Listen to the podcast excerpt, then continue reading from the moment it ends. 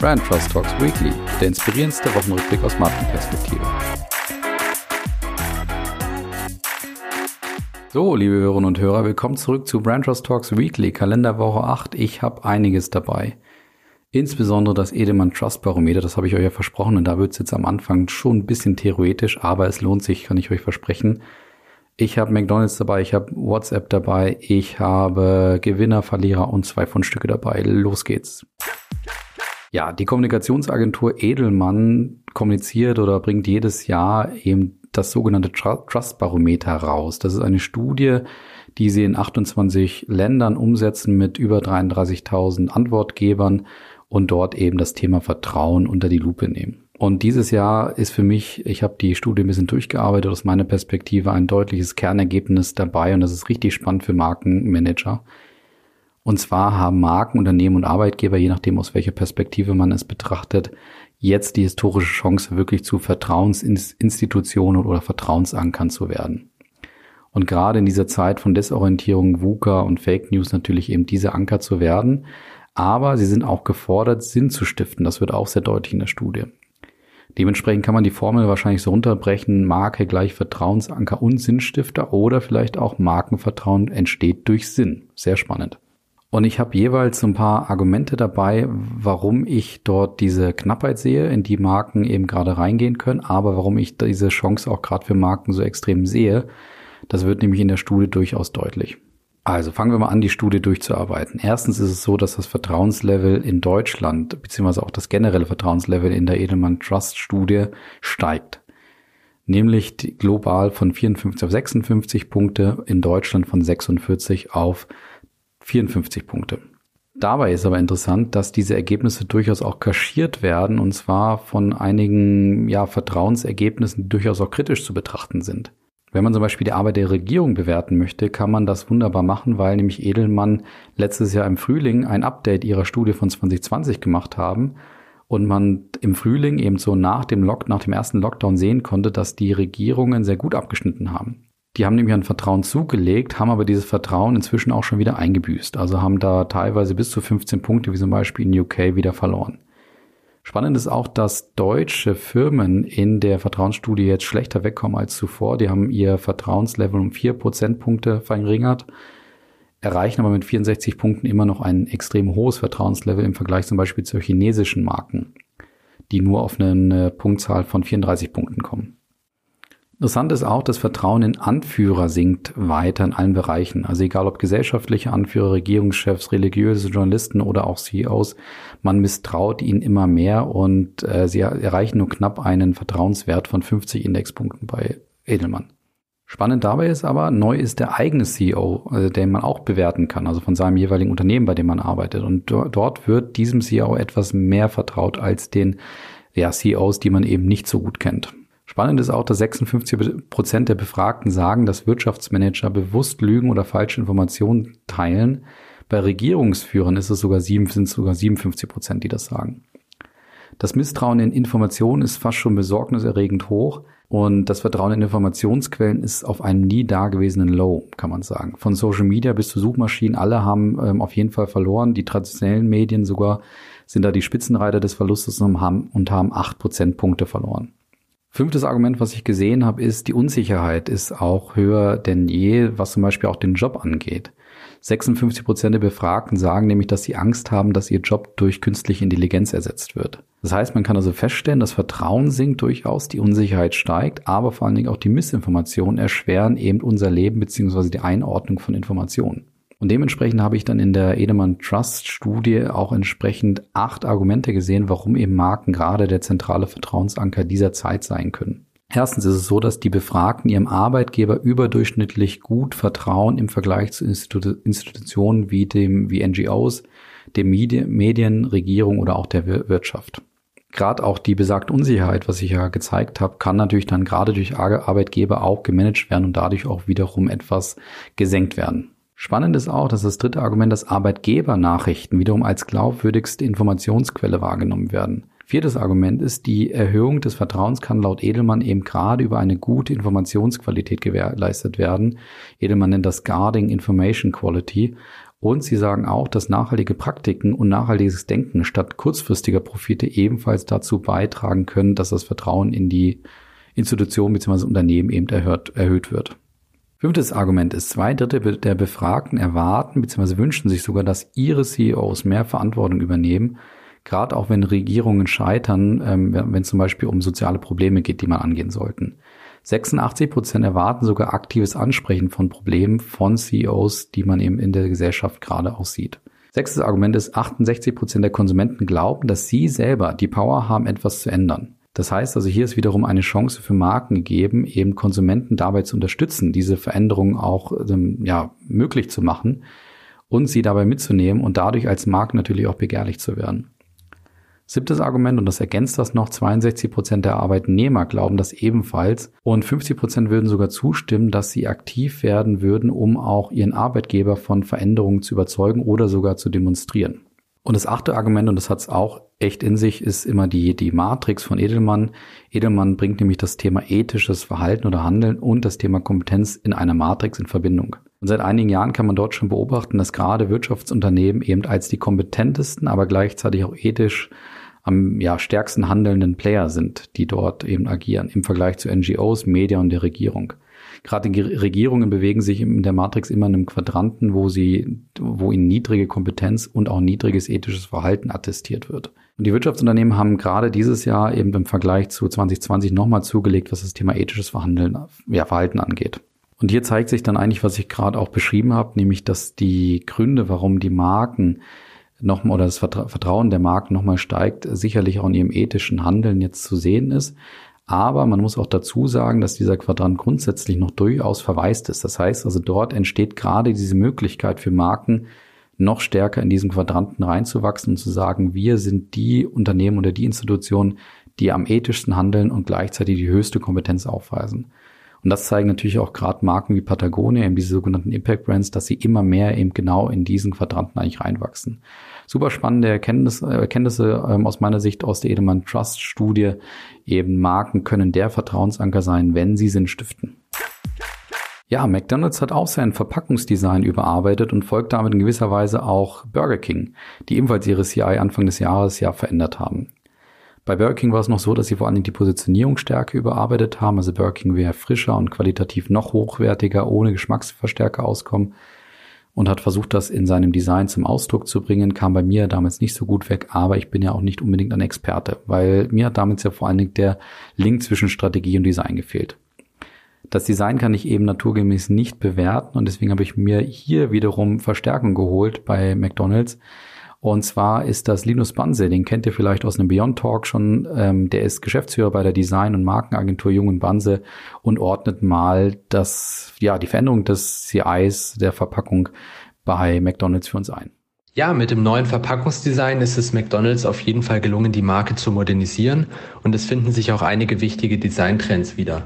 Beispielsweise Schönheit in der Einfachheit, starke Wiedererkennbarkeit und ein einladenderer und persönlicherer Eindruck. Was McDonald's dabei sehr gut gelungen ist, ist die Klarheit in der Kommunikation, denn bei so einem weltweiten Projekt ist es auch immer wichtig, dann am Ende kulturunabhängig in verschiedenen Märkten zu funktionieren. Im Vergleich zu Burger King legt McDonald's weniger den Fokus auf das Produkt, sondern vielmehr den Fokus auf die wichtigsten Werte Familie, Freunde und die kleinen Freuden des Alltags. Das wird vor allem auch durch die spielerischen Illustrationen gut spürbar, die durch ihre Leichtigkeit ja auch Kinder und Familien ansprechen. Und mit dieser Kinder- und Familienfreundlichkeit identifiziert sich McDonald's ja schon seit langer, langer Zeit. Beispielsweise durch die McDonald's Kinderhilfe, durch die Rutschen vor den Filialen, durch das Happy Meal mit Spielzeug oder den Clown. Das Ziel war es ja, den speziellsten und ikonischsten Ausdruck der Produkte hervorzuheben. Das ist bei allen Produkten eigentlich auch gut gelungen. Ich finde die Wellen auf dem Filet au Fisch jetzt nicht unbedingt den ikonischsten Ausdruck in dem Fall. Das Commitment zu Qualität finde ich bei Burger King stärker, weil es wesentlich selbstbewusster ist. Generell stellt sich noch die Frage der Langlebigkeit des Designs, denn Simplifizieren ist ja schon lange, lange Zeit ein Designtrend, auch mit den Illustrationen. Und da bin ich gespannt, wie sich das in Zukunft noch entwickeln wird. Ja, vielen Dank, Linus. Sehr spannend. Auch den Link von dir hin zu den Werten. Aber auch die Kritik von äh, Linus ganz am Ende, wo er nochmal beschreibt, ja, gerade, dass die Langlebigkeit des Designs, und da muss ich ihm auch zustimmen, vielleicht nicht unbedingt gegeben ist. Ich glaube, es wäre auch möglich gewesen, den Bezug zur Marke mit etwas weniger Zeitgeist möglich zu machen, aber trotzdem die Orientierung zu stiften, weil das muss ich loben bei McDonald's. Sie haben deutlich gesagt, sie wollen die Orientierung für Konsumenten und auch für die eigenen Mitarbeiter bei den Verpackungen erhöhen. Und das ist definitiv gelungen. Ja, ich habe hier noch einen kleinen Service für euch zur Causa WhatsApp. Ihr erinnert euch, WhatsApp hat ja Anfang des Jahres veröffentlicht, dass sie die Datenschutzbestimmung nochmal überarbeiten. Im Kern geht es ja darum, die Daten innerhalb des Facebook-Konzerns weiterzugeben. Und äh, da gab es ja einige Kritiker auf jeden Fall, aber WhatsApp hat jetzt eben bekannt gegeben, wie sie dort weitermachen wollen. Im Kern ist es so, wir haben bis zum 15. Mai noch Zeit, diesen Datenschutzbestimmungen zuzustimmen. Wenn wir das nicht tun, ist es so, dass du für kurze Zeit Anrufe und Benachrichtigungen erhältst, aber in der App weder Nachrichten lesen noch welche senden kannst. Laut TechCrunch ist es auch so, dass es eine Schonfrist gibt von über 120 Tagen. Das heißt also, wenn du dort nicht aktiv wirst, ist es so, dass dann dein Account komplett gelöscht wird. Zudem sagt WhatsApp, dass es die Möglichkeit gibt, gütigerweise bis zum 15. Mai noch seine eigenen Daten runterzuladen und zu sichern, bevor eben das Konto dann gelöscht wird. Es wird sich also jetzt in den nächsten Monaten zeigen, äh, beziehungsweise bis Mai oder auch vier Monate danach, wenn die 120 Tage Schonfrist ausgelaufen sind, wie stark die Marke WhatsApp wirklich ist und wie wichtig uns der Umgang mit den Daten auch ist oder auch wie stark der Login-Effekt der Marke ist. Ja, kommen wir äh, heute zu zwei Gewinnern, den Verlierer und den zwei Fundstücken. Gewinner ist Brockhaus. Letzte Woche kursierte ja im, im Internet durchaus die Info, dass Brock, Brockhaus es geschafft hat, dem der Regierung in Nordrhein-Westfalen die Brockhaus Online-Enzyklopädie für 2,6 Millionen für drei Jahre zu verkaufen. Und das Gelächter und die Kritik war durchaus auch groß. Gelächter eben, weil es ja doch, ähm, also Brockhaus doch etwas antiquiert wirkt und dass sich das Land jetzt irgendwie Brockhaus ins Land holt, obwohl es auch mit Wikipedia eine super Enzyklopädie gibt. Und natürlich auch, weil es 2,6 Millionen gerade in diesen Zeiten natürlich kein Pappenstiel sind. Brockhaus ist aber für mich der Gewinner, weil sie es geschafft haben, offensichtlich ja von ihrer Enzyklopädie, die ja nicht mehr produziert wird, sich jetzt zu produzieren zu einer äh, oder zu transformieren, besser gesagt, zu einer Online-Enzyklopädie, die dann entsprechende Kriterien erfüllt, die dann von Ländern gerade auch genutzt werden können, weil es gab eine offizielle Ausschreibung, die hat Brockhaus unter anderem deswegen gewonnen, weil sie im Vergleich zu Wikipedia zum Beispiel einfach Kriterien erfüllen, die Wikipedia nicht erfüllt. Muss es ja auch nicht, weil Wikipedia ist vielleicht einfach auch gut, wie es gerade ist. Aber grundsätzlich ist es, glaube ich, nicht schlecht, wenn Schülerinnen einfach weitere Quellen kennenlernen, ähm, als zum Beispiel Wikipedia. Und äh, es zeigt sich aber trotzdem auch, obwohl sie jetzt hier auch bei mir auch Gewinner sind, dass Brockhaus natürlich noch einen weiten Weg vor sich hat, um am Ende dieses Image komplett zu drehen, ähm, so dass man mit Brockhaus eben nicht mehr nur noch eine veraltete, äh, ein veraltetes Lexikon verbindet, sondern vielleicht gerade auch das Thema Online-Enzyklopädie. Was man auch dazu sagen muss, bei den 2,6 Millionen, wenn man das mal durch die Schülerinnen teilt in NRW, ist es so, dass es ungefähr 30 bis 50 Cent sind, die das Land pro Schüler äh, und Schülerin ausgibt. Zweiter Gewinner ist für mich Disney Plus, weil sich immer mehr zeigt, dass die unglaublich gute strategisches Geschick bewiesen haben, als sie eben Disney Plus gestartet haben. Vor ziemlich genau einem Jahr hat man ja diesen Dienst ähm, von Disney Plus, den Streaming-Dienst eben gestartet und kann jetzt knapp über 100 Millionen Nutzer aufweisen. Und damit muss man sich nicht unbedingt hinter Netflix verstecken, die nämlich knapp 200 Nutzer haben, aber natürlich auch viel länger schon am Markt sind. Der Markteinstieg von Disney Plus war aus mehreren Richtungen sehr klug, kann man sagen, weil erstens war es natürlich ein günstiger Preis im Vergleich zu Netflix, kann man durch die Umwegrentabilität von von äh, Disney Plus ähm, erklären, die im Vergleich zu Netflix natürlich aber auch Log-Angebote jetzt gerade launchen konnten. Aber das Entscheidende ist, nach dem Auslaufen dieser Angebote sind die Kunden offensichtlich immer noch treu.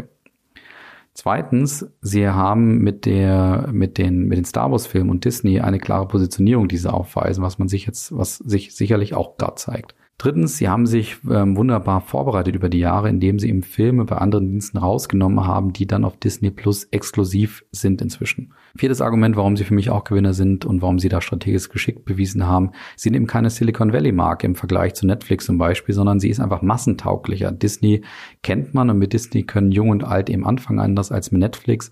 Und diese Werte, die sie natürlich auch haben, vertreten sie wunderbar und sind dadurch eben gerade eine Sehnsuchtsmarke, gerade in diesen sehr unsicheren, ja, durchaus kritischen Zeiten in Corona. Und was jetzt eben sie also absolut noch zum Gewinner macht für mich, ist, dass sie gerade am Scheideweg vielleicht eben einen neuen Sender starten und jetzt sozusagen in den nächsten Gang schalten. Sie starten praktisch jetzt einen Sender und einen Subchannel, der insbesondere Serien zeigt, von Walking Dead bis Grey's Anatomy oder auch How I Met Your Mother. Das heißt, also, sie haben jetzt die Kunden rangeführt über ihre starke Marke, erhöhen jetzt aber die Mehrwerte. Also eine wunderbare Strategie, wie man sieht. Und was da eben auch noch schlau ist, ist, dass sie diesen Sub-Channel einfach starten und jetzt nicht die Serien noch in den Disney-Kosmos reinbringen und dadurch Disney Plus irgendwie verwässern. Das heißt, sie machen es in, also machen Disney Plus dadurch zu einer Plattform, und das eröffnet natürlich auch die Möglichkeit für die Zukunft. Was kommt als nächstes? Vielleicht noch Sportinhalte und dann im extra Subchannel mal sehen. Was insgesamt noch zu erwähnen ist, 40 Prozent der Abos bei Disney Plus kommen aus den USA. Das ist durchaus logisch. Da zieht die Marke ganz offensichtlich. 30 Prozent der Abos kommen allein aus Indien und nur der Rest der Welt, beziehungsweise äh, inklusive Europa, ähm, zieht dann eben noch 30 Prozent der restlichen Nutzer auf sich. Die Stärke in Indien kommt unter anderem dadurch, dass Disney Plus Cricket dort überträgt, also die Volkssportart und natürlich das Pricing auch angepasst ist. Aber dementsprechend muss ich so ein bisschen meine Ode an die starke Markenführung von Disney Plus hier einkassieren, weil natürlich die 30 Millionen Inder wahrscheinlich nicht nur wegen der starken Marke kommen. Trotzdem ist, sind sie hier für mich aber Gewinner, weil sie dort offensichtlich eine, ja, ein gutes Gegengewicht zu Netflix starten. Ja, Verlierer ist diese Woche Lego. Die waren, glaube ich, auch schon ein paar Mal Gewinner bei mir aufgrund einiger starken Ranking-Ergebnisse.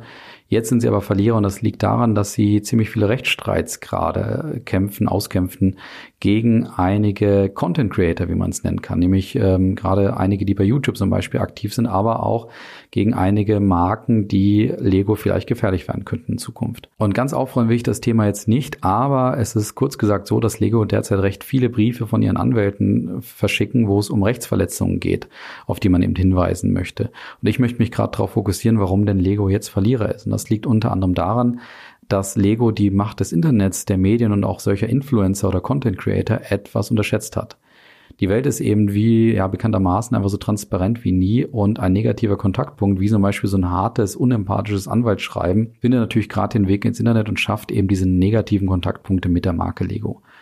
Zweitens, Lego hat offenbar seine Anwälte nicht so wirklich im Griff und äh, hat da so irgendwie die Kultur, diese Anwaltswölfe eben auf die Creator zu schicken, egal ob das jetzt rechtens ist oder nicht. Es ist zwar auch Legos Pflicht, auf die Wortmarkenverletzungen, die da unter anderem angeprangert werden, zu reagieren, aber vielleicht sollte man die Kreativität des Konzerns auch mal dazu nutzen, um sich zu überlegen, wie man denn einen markenkonformen Kontaktpunkt dort schaffen kann. Die Creator und Influencer lassen kein gutes Haar am Konzern und vor allen Dingen auch den Produkten, also überteuert oder auch schlechte Qualität würde da, wird da gerade angeprangert. Und das sind nur einige Argumente, die die äh, Influencer dort gerade raushauen. Und selbst wenn nur ein bisschen was davon wahr ist, verändert das unsere Wahrnehmung durchaus. Weil ihr müsst euch jetzt mal vorstellen, ihr kauft euch demnächst vielleicht mal ein Lego-Package. Und wenn ihr dort wirklich wahrnimmt, dass das vielleicht so preis-leistungstechnisch nicht ganz so optimal war, dann entsteht natürlich schnell ein negatives Vorurteil, dass man dann sagt, okay, irgendwas mag da vielleicht an der Kritik durchaus wahr sein. Lego hat sich ja nach der großen Krise um, um das Jahr 2003, 2004 erfolgreich erneuert. Ähm, aber jetzt wird's äh, spannend, ob sie das nochmal so hinbekommen, beziehungsweise ihren Erfolgsweg der letzten Jahre wirklich weiter betreiben können. Ja, kommen wir noch zu den zwei Fundstücken. Und das ist einmal Bett 1. Die haben ja die Matratzenwelt revolutioniert. Einige kennen das, und zwar mit der Bodyguard-Matratze. Das ist ja eine preiswerte, aber sogenannte Anti-Kartell-Matratze, weil Bett 1 eben sagt, dass in dem Matratzengeschäft unheimlich viel eben äh, durch Kartelle organisiert wird, die dann eben überteuerte Matratzen verkaufen. Und es ist eben so, dass es anscheinend die meistverkaufteste Matratze ist, aber auch eine Werbung ist, die oftmals kopiert wird von anderen Marken. Also zum Beispiel Lidl hat da mal eine Kopie dieser Bett 1 Werbung gemacht. Und deswegen hat Bett 1 dieses Merkmal für eine neue Variante des Spots genutzt und bietet mit einem Augenzwinkern das Set zum Kopieren dieses Spots an. Und was mir daran so gut gefällt, ist, natürlich ist es irgendwo lustig, aber vor allen Dingen nutzen sie die bestehende Werbung erneut und stärken somit das Markenbild auf eine lustige Art und Weise. Finde ich sehr gut, deswegen Fundstück bei mir. Zweites Fundstück kommt von Wax in the City und die starten ebenfalls mit einer durchaus provokanten Werbung. Ja, Wax in the City ist eine Kette für Waxing-Studios und die natürlich derzeit auch geschlossen haben und auch nicht so eine wirklich gute Perspektive haben, weil sie anders als Friseurläden ähm, gesehen werden. Und statt zu lamentieren, hat Wax in the City sich jetzt eben überlegt, ein Self-Waxing-Produkt anzubieten und bewirbt das mit einer durchaus provokanten Werbung, mit der Punchline, mach's dir selbst und Motiven, wo Frau, Frauen und Männer einen Gesichtsausdruck haben, der durchaus zweideutig darauf hinweist, dass man sich dort offensichtlich gerade selber wächst. Ich bin jetzt kein Fan von provokanter Werbung oder von Provokationen, ähm, um dadurch Aufmerksamkeit zu gewinnen. Aber was mir gut gefällt, ist, wie gesagt, sie lamentieren nicht, sondern haben das Unternehmen jetzt weiter transformiert mit dem Selbst-Waxing-Produkt und haben jetzt eine, ja, einen durchaus kreativen Spot auf den Weg gebracht, um das eben mal zu kommunizieren. Deswegen für mich auch ein durchaus gerechtes Fundstück in dieser Woche. In dem Sinne hoffe ich, äh, diese lange ähm, Variante hat euch gut gefallen und ich wünsche euch jetzt ein schönes Wochenende und freue mich, wenn ihr nächste Woche wieder einschaltet. Bis dann, macht's gut.